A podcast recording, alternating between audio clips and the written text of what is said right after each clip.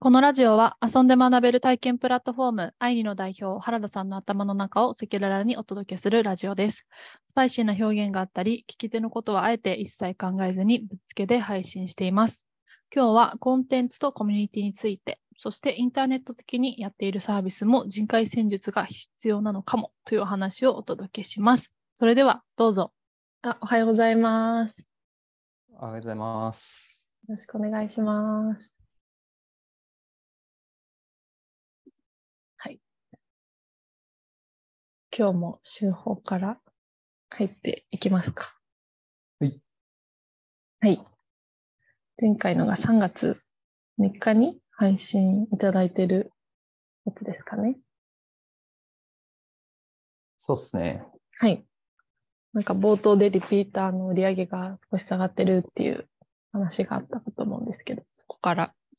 そうですね。はいえっと、若干下がってて、リピーターのは売い。上構成比率が、うんうん。あの、ユーザーさんって初めて使う人と、まあ、はい2回目以降使っていただく方とっていうので、あの、構成大きくはしてると思うんですけど、で、はいまあ、リピーターさんが積み上がっていくって、まあ、普通の話で、うんうん積み上がっていくっていうか、その構成率上がっていくって普通なことで、あの、長はいく続けたら、それは上がるに決まってるっていうことなんですけど、うんうん。うん、だって新規の人がどんどん入ってくるわけなので、はい。はい、あの、上がらなかったらむしろおかしいぐらいの話で、うんうん。うーん、で、去年の11月以降ぐらいの数字なんか見てると、昨う年ん対比で見てると、まあちょっと下がっていってるような印象あるなっていう、うまあん感じがあって、はい。うんうん。あんま良くないなっていう感じですね。で、リピーターさんのあのマーケティングって基本的には、はい。あの、今だったらメルマガとか、うん通知のメールとか、そういったものぐらいなのかなっていうふうに思っ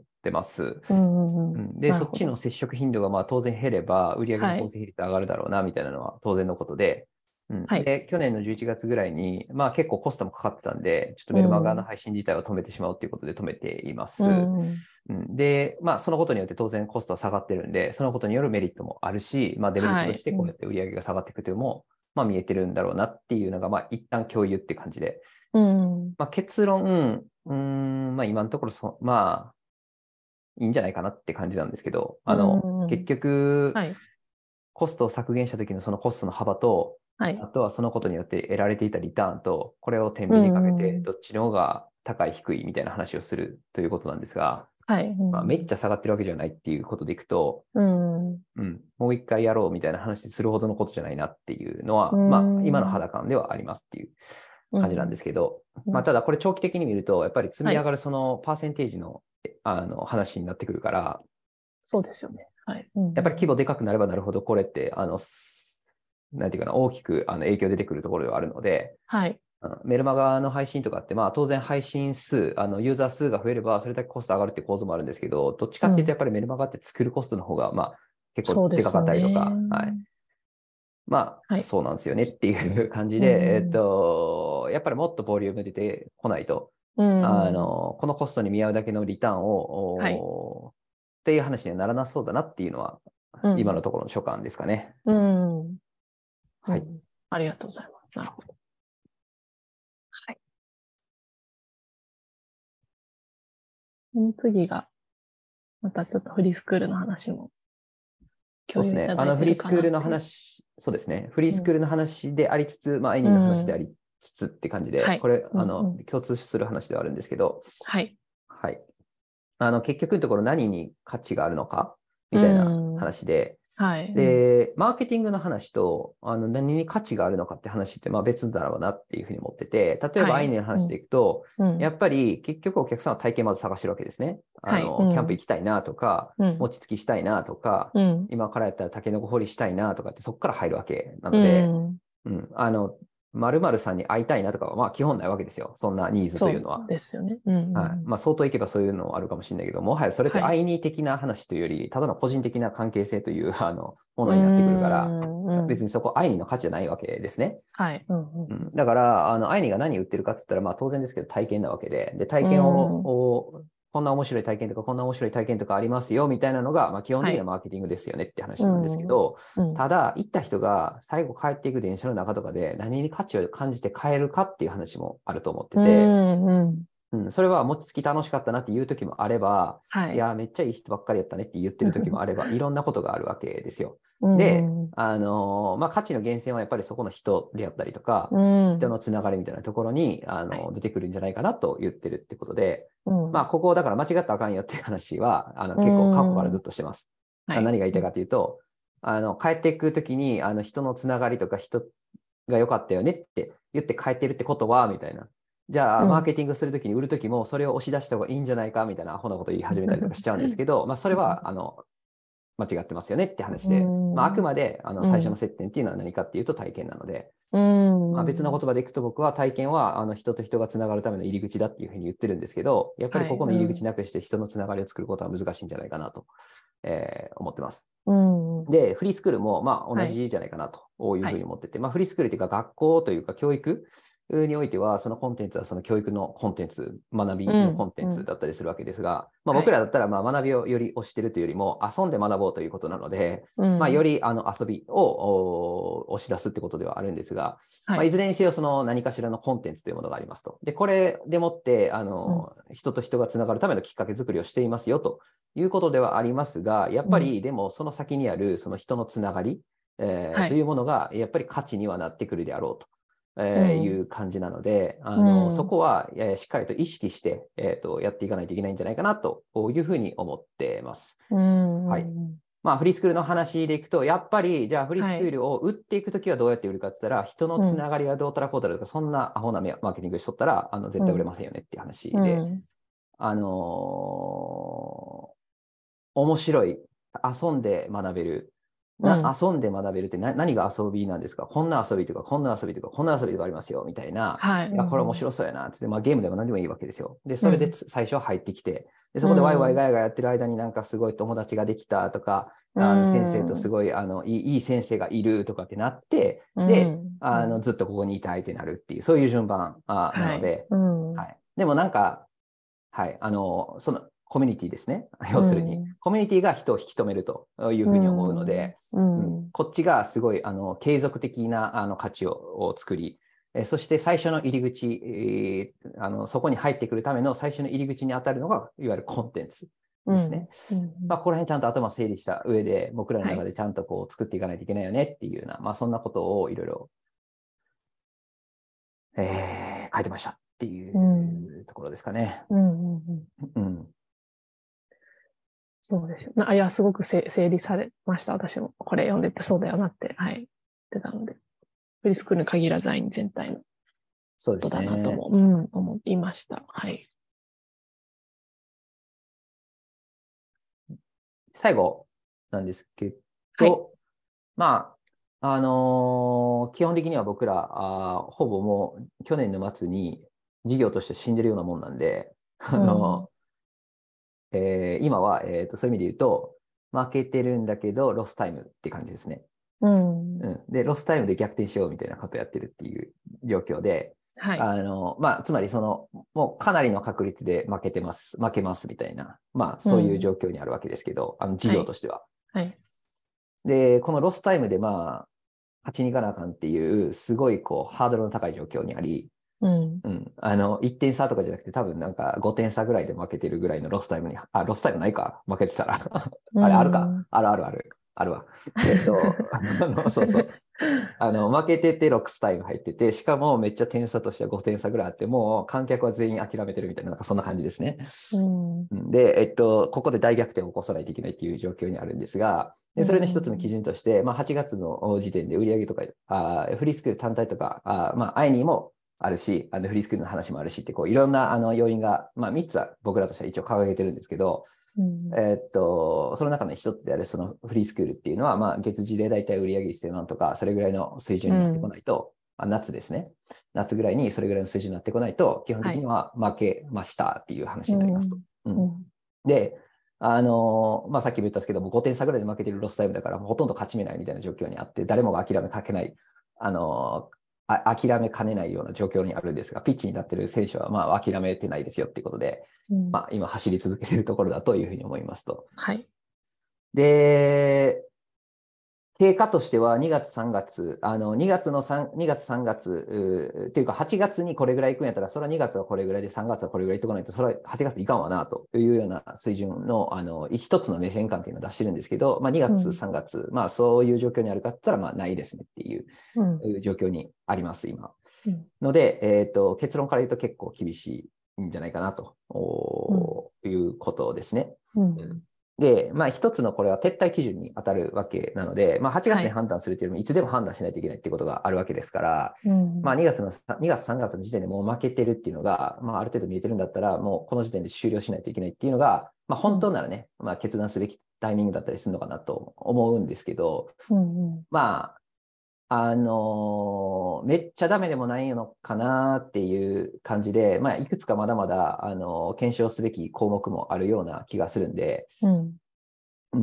もうもうちょい様子見てもいいんかなっていう感じ。まあ、様子見るっつったって、まあ、3月、今入ってますけど、もう4月とか、まあ、それぐらいでは大体判断うんうんついてくるというか、うんあの、ビハインドの幅はどんどんうん広がっていっちゃうわけですから、はいあの、今の時点で追いついてなかったら、それは4月はさらに開くっていう、あの、負ける可能性がより開くってことになったりするわけですね。はい。ううんん、だから、まあ、追いつかなあかんという意味でいくと、まあ、4月ぐらいのタイミングでは追いついてからあかんよね、みたいな感じなので、まあ、結構、あの、大変な感じですね、みたいな。うんはい、そこを、まあ、げ現状の状況というのをただ共有しただけなんですけど、はい。はい。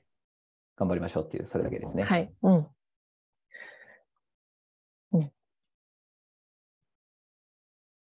はい。ありがとうございます。はい。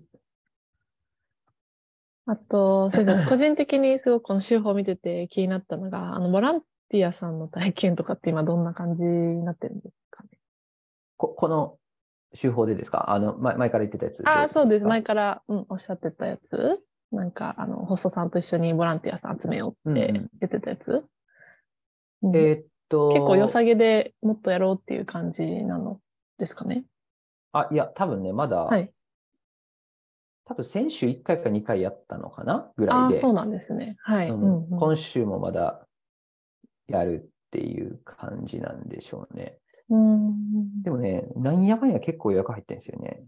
あ、そうなんですね。おーうへんえ。来週の、あ、これは平日の朝やってるんで、まあ普通に考えたらあね、ーそんなに参加しづらいような状況だと思うんですけど、あ、明日かな ?9 日、あ、じゃあ木曜日か。木う曜、ん次が木曜日の8時、はい。あ、違うわ、9時スタートみたいな、平日9時スタートみたいな感じなんでう、んうんはい。普通まともに、まともにやってたら参加できないような時間だと思うんですけど、はい。うんそれでも5件ぐらい予約入ってるんで、へえ。まあ、うんぼちぼちいい感じなんじゃないかなっていううん雰囲気。は出てますね。なるほど。うん。まあでも、あの、今のところは、やっぱりでも、はいあのな何人来るかっていうのも大事なんですけど、まあ来てどうだったっていう話とかは、うんやっぱり大事なんで、まあそこら辺をこう振り返ろうっていう、一回、えっと、さ今はい3に、三回開催しししてはいもらうってことだけ決めてて、う。ええ。うんうんで、そもそも、あの、集客期間っていうか、あの、3月入ってからこれ募集開始したんで、ああ、もうじゃあ3月入ってからで最近なんですねそう、ほぼ1週間ぐらいで3人ってこなしたっていう状 況なんで、うん、すごいですね。うんほぼ集客期間もほぼゼロに近い。 えあのえ。まあそんな感じですけど、でもそれなりに入ってる。うん。からうんええ。まあ世の中的にもこういうのあったら、あの、行きたいな、みたいな人も多いのかなっていうところは、まあうん少なくとも今のところ分かりましたっていう感じで。ううんん。で、実際ホストもそれで助かったのかとか、いや、やってみたらこうだった、ああだった、みたいな話があって、うんうんうんで、次、じゃあじゃあどうしようかっていうネクストのアクションにつながっていくっていう、そんな流れなんじゃないかなと思いますね。うんうんううんんこれがまあ一人やった一個の事例で、あちはいまああ、来週ちょっと、来週あの、アレックスさんのところに焚き火行くんですけど、あ、そうなんですね。いいいいで水す曜日ね。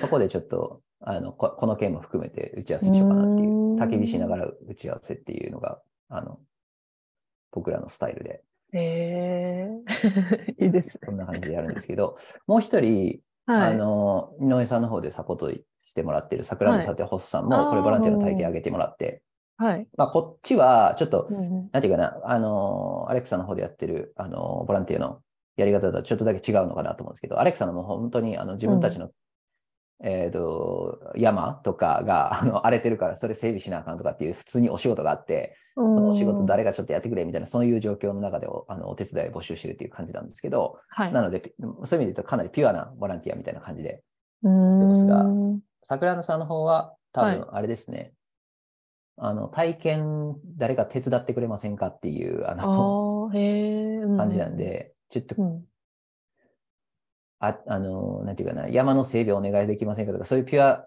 ボランティアっていうより、ううんんうん普通になんか体験のサポーターをボランティアとして募集してるっていう、そういう感じですね。うん。へえ。で、ちなみになんですけど、あの、旅か時代に結構ボランティア制度っていうのは回してたんです。うんうんうんあの、そう、ボランティアスタッフも結構いて、2、30人ぐらいいたかな、確か。はい。うんうんで、毎回毎回体験に行ってもらってて、うんうんうんうんまあ、主には、あの、街歩きとか、そこら辺だったんですけど、へえ、はい。うんあの、自然体験とかはあんまり少なかったんですけうど、んううんうんで、えーっと、そう、まあ、結構、あの、ホストからもありがたく、あの、ありがたい言葉も、ありあの、助かってますみたいな、あの、うん言葉もいただいてて、はい。なので、ここういうあの体験のサポーターみたいなボランティアみたいなのは結構昔からやってたんで、まあ今に始まった話ではないみたいな感じなんです。うんうんし、ここれぜ絶対喜ばれるっていうのも分かってるって感じで、はいあのどんどんやった方がいいなっていう、そんな感じですね。うん。はいへーで、これボランティア行く人はなんで行くのかっていうので行くうと、んまあ一つは、やっあの、まああれなんですけど、その、一個はピュアに、やっぱりなんか、じ自分が役立つポイントって、ね、なかなかうん見出しづらいじゃないですか、普通にやってると、生きてると。うんああ、そうですね。別にそこはらい辺のゴミ拾いするとかっていうのもあるけど、うん例えばね、うんでもなんか一人でいきなりゴミ拾い始めても、なんかこう、こう実感わかりわかりませんね。みんなに感謝されてる感というか、はい。で、ボランティアのやっぱりモチベーションの一つって、なんかこう、誰かに、誰かの助けになってるなって、こう、肌でほんまに感じられるっていうのが、うんうんうん、一個のモチベーションにやっぱりなるから、うん。うんうんうんうん、で、それを本当に肌で感じられるようなボランティアって、今この周りにパッと見つかりますかって言ったら、そんなないと思うんですよね。うんでも、あの、体験のサポートとして入るボランティアって、ホストからめっちゃありがたがられるし、はい。あの、参加する人たちからもありがたがられるし、結構、あなんていうかな、それを実感しやすいんですよね。はい。だから、ボランティアっていう意味、あの、本質的意味においても、結構いい、は手堅くできるボランティアの一つで、らで、もう一つが、やっぱり、ただで参加できるから、あの別の言い方するとね。そうですよね。うん街歩きとかかのボランティアで入りますって言ったら、まあ、自分自身も楽しめるから、街歩きを。をう。んだから普通の人だったらちょっと3000とかでお金払ってきてる人たちもいるけど、うんうんうんこここういう形で入ったらあのほぼタダで参加してちょっと自分も楽しくてみたいなで人からも感謝されてハッピーみたいななんかそんな感じになるんで、うんうんうん、いろんな意味でウィンウィンなんですよね。はい。えー、え、原さん、ちなみにそのボランティアさんは街歩きが多かった自然体験よりもっていうのは、えー、ボランティアさんとして街歩きに参加した人が多かったからっていうことなんでしょうか当時。んとうーんまあちょっとそれはかなり恣意的なものがありあるかもですねそれはあ、こっちそうがなん。ですね。うんああ、はい。うーん。えとー、当時。時、いやボラ、ボランティア、これ、これぐりぐり回したのは僕だったんですけど、はい。うん、で、僕が主に見てたのが、結構、その当時は街歩きを立ち上げに行ってたんですよね。うーん、なるほど。だから、はい、街歩きしか見てへんかったから、ああ、なるほど。はい。ううんん、自然体験のホストのことをそもそも知らなかったっていうか、つながってもなかったから、うんボランティア派遣しましょうかっていう会話もしてなかったって感じです。うーん。あ、そうなんですうね。ん、まあ、つながりが薄かったってそれだけです。だから、あうのん別に、どどのカテゴリーじゃないととか、そんな話はな基本なくて、うん。多分誰もが、あの、来てほしいと思ってんじゃないかなとは思います。うんうんうん、なるほど。 あと、あの、当時はちゃんと、あーえっと、フィードバックしてしてたんですよね、ボランティアさんが。やっぱ、へーはいホストとゲストという関係性の中でこう体験やってると、うん、うん、なんか、あそこ、ここ、こう、もう少しこうした方がいいっすが、ああした方がいいっすが、みたいな話が、あのーやってる本人分かりづらいんですよね。分からないっていうか、へー気づきづらい。うんうんけど、第三者の視点に立って、そのゲストとホストを客観的に見てる立場からすると、うんなんか、いや、大体の人は、みんな満足してそうやったけど、あそこにいるあの人結構なんか不満そうな顔してましたよとかですよ、はい例えば。こう困難とかって分かんないですよねっていうのをちゃんとフィードバックしてあげてたんですよ、当時は。っていうか、それがもう一個の仕事だよって言ってたんで、僕らは。うーん。だから、終わったら、ボランティアとホストが最後ミーティングして終わるっていう、そういうルーティンを回してたんですね。うーんうんうんうんうん、で、そのボあのフィードバックをもらって、ホストは成長していくっていう、そはのい。サイクル回してたんで。でしかうんうんうも、んボランティアはいろんな体験してたから、あの人はこれやってる、ああーの人はこれやってる、あの人はこの人やってる全部知ってるんで。へえ。だから、その横横のそのスキルのあの共有みたいなことを、ある意味ボランティアが役割として果たしてたんですよ。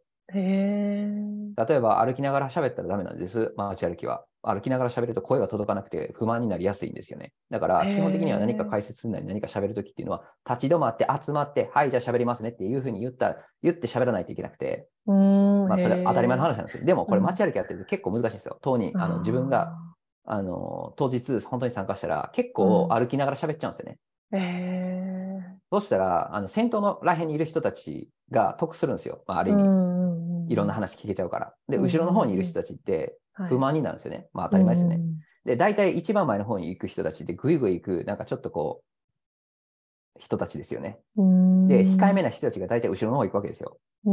前の方が。がいい、特等席だから。うんうんでも特等席代とか払ってるわけでも何でもなくて、うんうん、ちょっとだけ、こう、積極性の強いお客さんが前を取るわけですね。うんうん、そうしたら後ろの方の人たちが不満になるのは当然ですよねっていう、ううんん、ここにグラデーション作らないために立ち止まってへー集まって喋りましょう。まあここ、こんな話いっぱいあるんです、街歩きの中には。うんうんうんでも、うんあの時、うん歩きながら喋ってましたよって言われた時、ああ、マジかってなるっていう。うんまあ、こんなんとかって言われないとわからんっていうね。はい。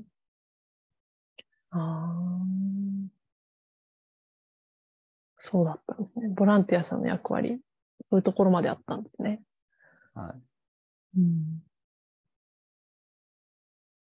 いや、ありがとうございます。ちょっとなんか、聞いてみたかったっていう感じでした。まあ、今回この形で、あの、そその時僕らがちゃんと募集して、うん、で、スタッフとしての心得みたいなものをちゃんとインストールした上で、で、僕らが派遣するっていう超コストかけてやったんですよ。うん。僕らが取りまとめるってめっちゃめんどくさいんで、正直う。んうんうん。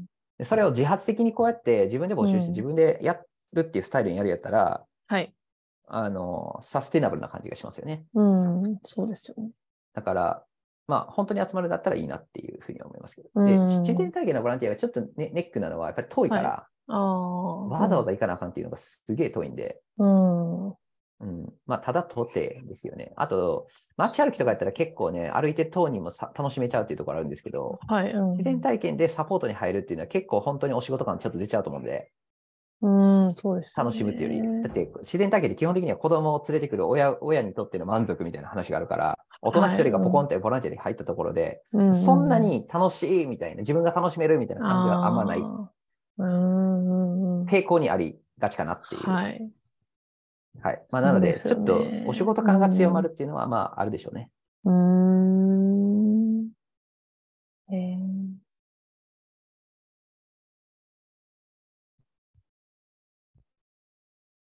うん、なるほど。ありがとうございます。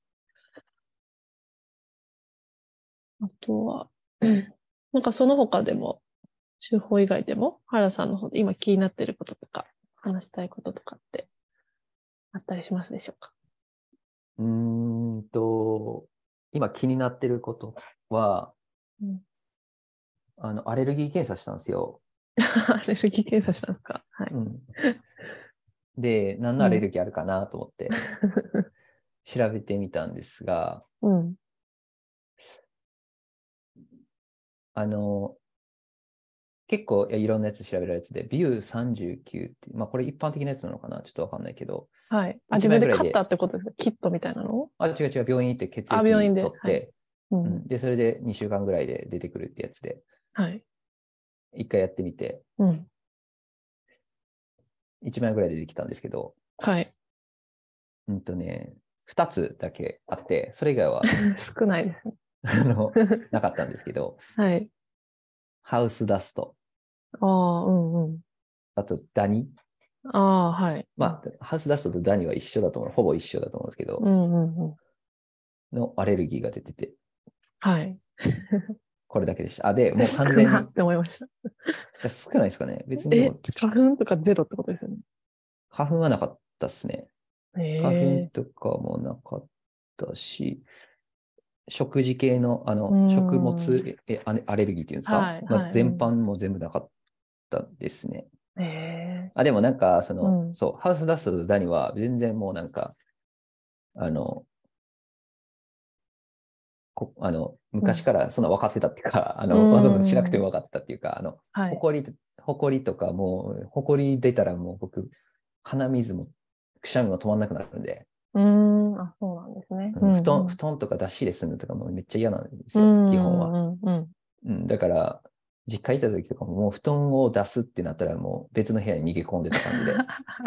うん、だから別にわざわざこんなアレルギー検査しなくたってアレルギーであることは知ってたよって感じではあって、うん。うんあれなんですけど、ただ、はいい、や、ちょっと今日、今回発見だったのが、うん僕あの秋ぐらいに、うんうん9月とか10月とかこれぐらいにうんすんごい鼻水止まらなくなるんですよ。いつも。はいで、これよく言ってて、あの、うんここなんか、そう、ずっとそうやって、で、ぶうんなんか豚草とかってそれぐらいの時期って出るとか言うじゃないですか。あーはいあじゃうあんそれ、それじゃないのって言われてたんです。うんうんで、今回、アレルギー検査したら豚草も何もないんですよ。うん。えー、で、うん、ダニがはいあれだったんですよ。ダニって、はい。梅雨の時期ぐらいから増殖し始めるんですよね、基本は。うん、で、夏まで、うん8月まではまあ生きてて、うん、はい。で、く多分9月ぐらいから死ぬんです、全部。で、ダニのアレルギーって基本的にはダニが生きてたら別にそのそれに対するアレルギーはなくて、ダニってそのの、死ぬ死ぬじゃないですか。死骸みたいうな。んし死んだらそれ粉々になるんですね。えー、で、その粉々になったりとか、そのダニの糞とか、ここういうのが、うんに対してアレルギー反応が出るんですよ。ダニのアレルギーっていうのは。うんうんうん、でつまり何が言いたいかっていうと、8月までは生きてて、そこから全員が死ぬんですよ。寒くなるから。うんうんうん、はい。で、だからダニアレルギーの一番、うん。なんていうかな、厳しい時期は9月と10月らしいんですよ。うーん。っていうのを見て、 はい。こいつかーってなっ たっていう。こいつやったかーってなって、ええー。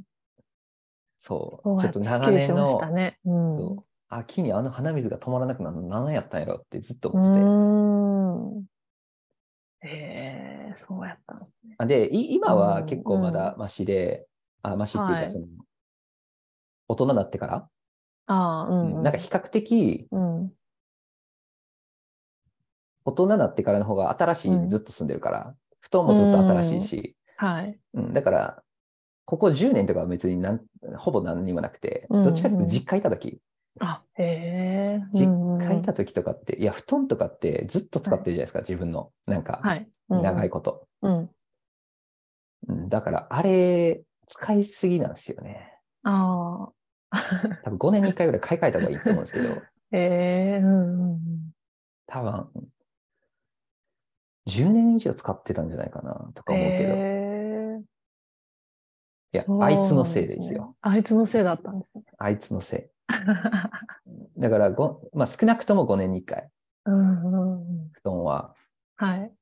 もう全部買い替える、全部捨てるっおー。ていう。あと、うん布団って最近コインランドリーで洗えるじゃないですか。はい。うん。で、ダニって、ダニとかもそうなんですけど、水溶性で溶けるらしいんですよ、水に。あ、そうなんですね。うん、だからへー、 8月の末ぐらいはいにうん。洗っちゃう、バーッと。はい。うんそうすると9月、10月のそのダニーのピークを乗り越えれるっていうう。んだから1年に1回8月末ぐらいに皆さん布団を洗いましょうっていうのも一 個のなんかノウハウだなって思いましたうね。ん。へえ。そうなんです。いや、すごい戦略的に 練られて戦っていらっしゃるんだなと思って。うん、最近あの、花粉症がすごいひどいじゃないですか。まあ僕ちょ、はい僕は花粉は何もないので、基本的には うん。なんともって感じなんですけど。うん。はい。で、あの、これ、ダニのアレルギーとかハウスダストとかもそうなんですけど、うん。あれなんていうんですか、舌下、えっ、と、免疫あ、療舌法下っ療法。はい。うんていうのがあって、まあ、要するにその、アレルギー物質的なものをか、はい体に日々取り込むことによって、それに慣れさせるっていうん。う、うんあの、ね、あの、治し方みたいなのがあって、で、これ花粉もあるし、あの、うえんてか全てのアレルギーにあるんですね、別に。うんうん例えば犬とか猫とか嫌いですみたいな、まあ、それに対するアレルうんギうー反応を起こすっていうのも結局同じことやるんで、はい。うん、で、いや、そう、今回こうやって検査したから、いやうんダニーとかハウスダストもそれもできるから、えうんやってもいいかなとかって思ったんですけど、でもね、なんかそこまでじゃないなみたいな。ー うん。まあ、僕、そんなに、なんかちょっと布団パサパサしたり、ちょっと鼻水出るかもっていうのが、一時的にパッと出て、それで終わるだけの話なんで、うんうんなんか、そこまで頑張らなくていいかと思って、でどっちかっていうはと、いそうならないように、うん。あの布団定期的に買い替えるとか、定期的に洗うとか、うんうん。うん掃除こまめにするとか、それだけのことだから、そっちの方がどっちかって大事なわけで、はい。なんか、ダニーがいっぱいいても大丈夫よみたいな体にするっていう方向じゃないだろうみたいな。あのって思って、そっちは、まあ、やめようって思いました。 えー、そうなんです。え、ちなみにこ、この時期にアレルギー検査しようっていうふうに思ったのは、今の時期もちょっとあったからっていうことなんですかそれが。うーん、あったからではなくて、まあ、それはまたちょっと話が別で、ああ、そうなんいや、でもね、ちょっと2回やってんのかなって感じなんですけど、僕が、はい。あ、これはね、まだ分かってない。どっちかっていうと、こっちが、あの、僕が知りたいうん。長。年の、あれなんですけど、はい。課題っていうか、あの、謎っていうか、うんうん。あの、鼻水が出て、うん。出るじゃないですか。うんまあ、風邪ひいた時も出るし、それこそこういうアレルギーみたいな時にも出るし、うん。うん。で、鼻がこう、すごいわーって出ると、うん。治りかけぐらいの時になんかね、鼻がすごい炎症を起こすんですよ。えー、はい。うんうんうん。表面的に。えー。うん。それを調べたく、あそれ、それ何なのかって分かんなくて、うんうんうんうん。それで受けたんですよね。えー。まあ、そうだったんだ結論分かんなかったんですけど、うーん。それはじゃあちょっとまだ謎のままなんですね。それはまず謎です。うん。なんか、うん。そう、あの、炎症を起こすから、うんうんなんかね、うん。こう、まあ、要するに、その、はい。怪我した時に、ああのの、かさぶたみたいなのできるじゃないですか。はい。うんうん、そそういう状態になるから、鼻が。へえ。だから、こう、なんていうのかな、カリッカリになるんですよ、表面が。うん。うんうんうん。で、ち若干血も混じるみたいな。はいはいはそれがね、結構辛いんですよね。い。へえ。それ辛いですね。うん。うん鼻水、なんだ治りかけにそれになるんですよね。へえ。あーで、いつもそれうん出たら、うんなんかね、あの、病院の、あ病院っていうかその、薬局とかでいつも買うとき、あの、一回病、あの、耳鼻科で処方された時のそのステロイド、うん薬があって、それうん出た時にこれ塗りなさいって言われたやつがあって、うんうん。で、それ、まあ、毎回毎回病院行ってるとだるいから、全く同じものないのかなと思って調べたら、まあ、ほぼ同じようなものが普通に薬局で売ってるやつであったんで、はい。薬局で買いに行ったら、こうんこのステロイドは結構強いから、うん首から上には塗らないでくださいって言われたんですけど、ええ。うん。言われたけど、 うん。僕は鼻の中に塗ってるんですが、危ない。大丈夫ですかね。 いや、それを塗ったらそうなんです一ね発になるんですよ。ああ、なるほど。はい。それ一発で治るんですけど、うんこれ、前、こんなことずっと続けたらあかんやろっていうのが、うんうんうん。ちょっと今の課題なんですよね。ええそうやったんですね。それで、きっかけとしては検査されたんですね。うん。ななんかう、んアレルギー的ななんかなのかな、みたいな。うん。まあ、結論分かんなかったです。ええ大変でした。まあ、分かんなかったというか、もしかしたらうんこれなのかもしれないですけどね。ここれに対して僕は結そうな局、出てるとかうんああ、そうなんですね。いまだにね、実家とか行ったら、うんこれなるんですよ。うんあ、これなるっていうか、んあは鼻はちょっとどのタイミングでなってるかって、あんまりこうちゃんと記録取ってなくて、い今のところ分かんないんですけど、うん。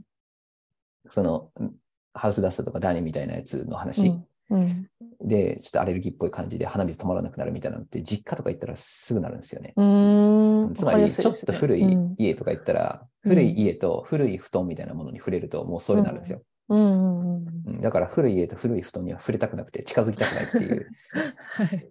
あの、人の家なのにふ布団全部買い替えたくなるんですけど。うーん。ええそっか。うんうんどうでもいい話でしたが。うん、いやいや、 興味深かったです。うん。なんかこういう話で、なんか誰かが救われることもある ので。 どこで誰が救われるかもわからな いから。ありがとうございま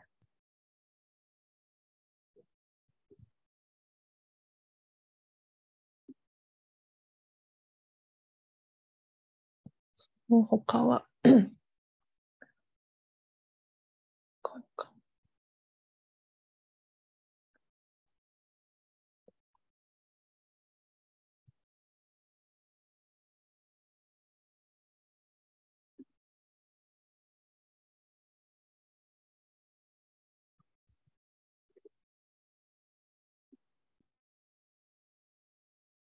うんその他何かありますかアルさんの方で。うーん。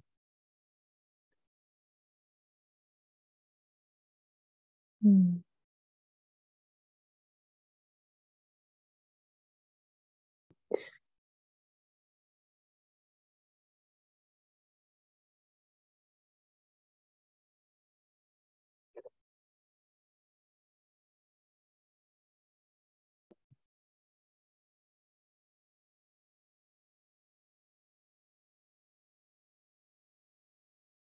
そうっすね。まあ、ただはのい感想レベルの話ですけど、まあ、はい先週ちょっとあの、と東京人っていうあの雑誌あがああっー、うて、んうん。そちらの方うのんちょっと取材があったんで、いろいろこうお話しさせていただいたんですけど、うんうんう、うんまあ、あの、取材されてる方が、あの、き聞くのが上手で、いろいろん。へえ、はい。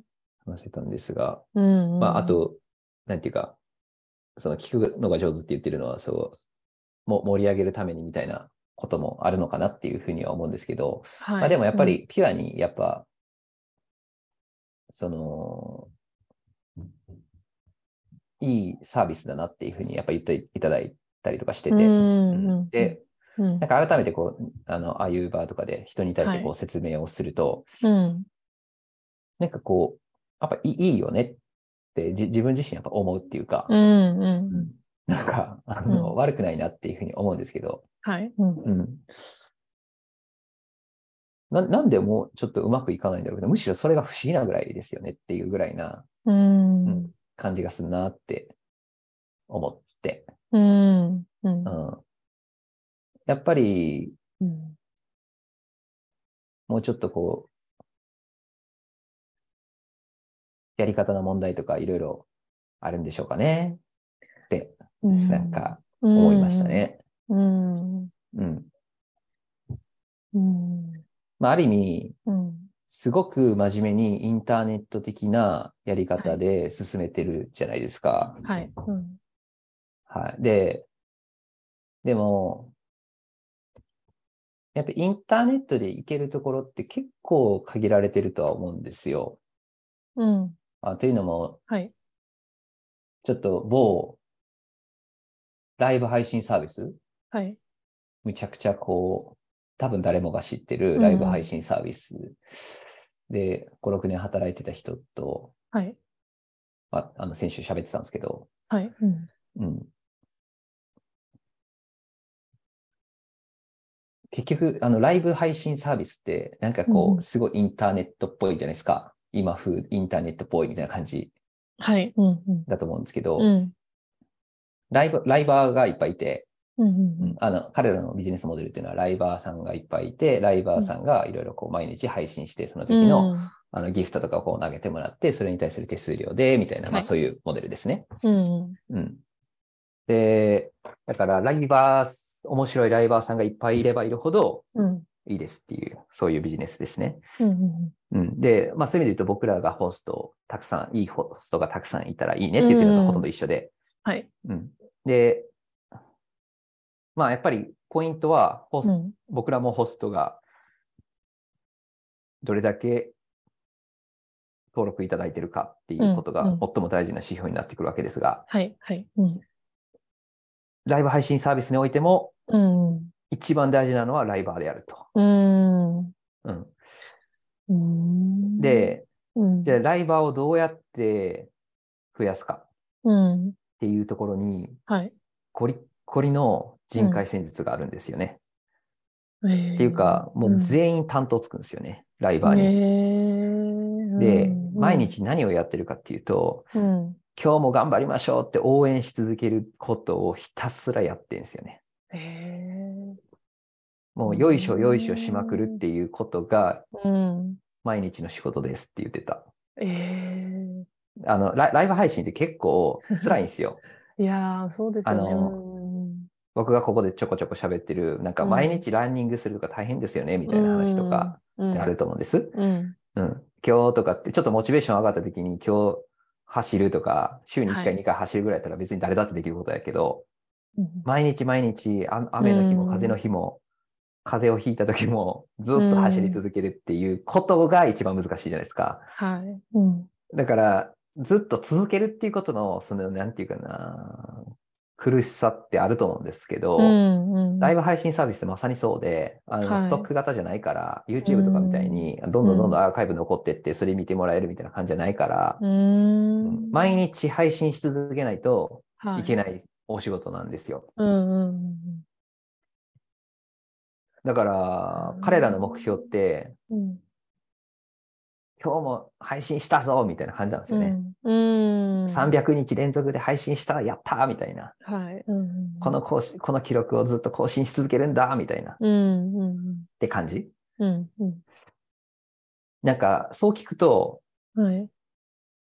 励ますっていうのが仕事なんですって言ってる彼らの感覚もわかりますよね。うん。うん。えー、そうですね。確かに。だから、うん。うん。例えばライザップとかも多分そうだと思うんですよ。ああ。うんうん。結局、彼らの仕事は励ますってことであって、うん。筋トレの仕方を教えるとか、うん。そんなことよりも何よりも大事なのは、うん。くじけそうな時に支えることだと思うんですよ。うん。うん。うんうんだから、価値を感じるんだと思うんですよね、お客さんは。うんとか、ライバーさんも、ここでやろうやろうって思うのは、やっぱりそこがあるから。うん。でもなんか、そう、何が言いたいかっていうと、はいどんだけインターネット的にやってるところでも、うん。なんか、結局、うん。そういうことなんだなってはい。思いました。あーうん。ほったらかしといて伸びるなんてことはない。うん。励まし続けることが大事で、そこにこそ価値がある。はい。うん。まあ、それは、まあ、学びでしたね。うーん。うん。東京人の話からなんでこっち行ったのかちょっとわかんないですけど、その、はい。そうあ、そいうい、サービスだとやっぱり思ってるっていうところですかね。うん。そうそう、いいサービスである。なんでの、もっと広がらないのですかねってうん疑問に思うっていう部分で、うんいやー、なんでなのか僕らもわかんないですねとかって言ってんのは、うん。いや、まだまだやりきってないよねっていうところなんでしょうねと。うーん。うん。仕組はみいだけじゃないですねと。うん。いやまあ、これはフリースクールも多分同じだとは思うんですよね。ーはい。うん結局、一人一人の生徒とどれぐらいうんうん。うん喋れたかっていうことうが、ん。最も大事な多分 KPI で、うん。うん。多分、喋らずに満足を引き出そうと思ってたら、うん。負けそうですよね。うん。うん。まあ、どこでも一緒だなと。はい。喋らずにやれるのは、まあ、ちょっと前にも話したあの AI の話じゃないですけど、うん。ただそっそうちですにお任せしたらよくて、うん。仕組みとかはシい。ステムとか、うん。より人間が関わるのはそこでうん。頑張りたいですね。うん。そうですね。うん。